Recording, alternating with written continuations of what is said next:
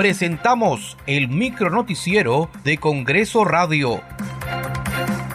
¿Cómo están? Les saluda Danitza Palomín. Hoy es lunes 7 de noviembre del 2022. Estas son las principales noticias del Parlamento Nacional. La titular de la Subcomisión de Acusaciones Constitucionales, congresista Lady Camones, anunció que en la sesión de hoy se sustentará el informe final de la denuncia constitucional contra el presidente Pedro Castillo por el supuesto delito de traición a la patria, cuyo oponente será el congresista Diego Bazán. Bueno, estamos nosotros citando eh, para el día del lunes en una sesión extraordinaria para que ya el congresista delegado, que en este caso es el congresista Diego Bazán, sustente este informe final de, por el cual pues se ha eh, concluido acusar al presidente por el delito de traición a la patria.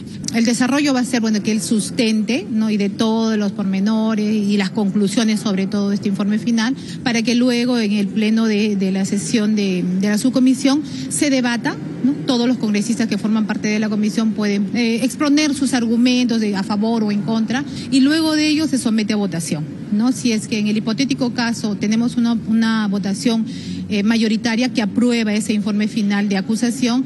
Es recién que ya la subcomisión eleva este informe a la comisión permanente, que a su vez también va a entrar en un debate y en una votación. Si es que a su vez también esta comisión permanente aprueba por mayoría, recién se, la comisión permanente designa a la comisión acusadora para que sustente ese informe en el Pleno del Congreso de la República.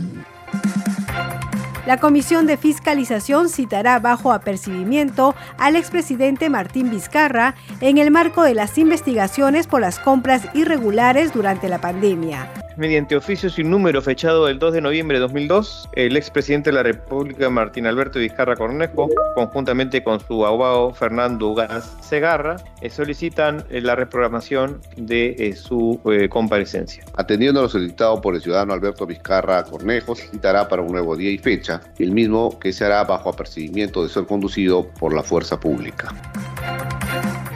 Con la finalidad de beneficiar a más de 4.000 trabajadores de salud, la Comisión de Trabajo y Seguridad Social aprobó el dictamen que precisa los requisitos para incorporar a los trabajadores profesionales, no profesionales, asistenciales y administrativos de salud que se encuentran bajo la modalidad de contratación administrativa de servicios CAS al régimen del Decreto Legislativo 728. Muchas gracias por acompañarnos en esta edición. Nos reencontramos mañana. Hasta aquí el micronoticiero de Congreso Radio, una producción de la Oficina de Comunicaciones del Congreso de la República.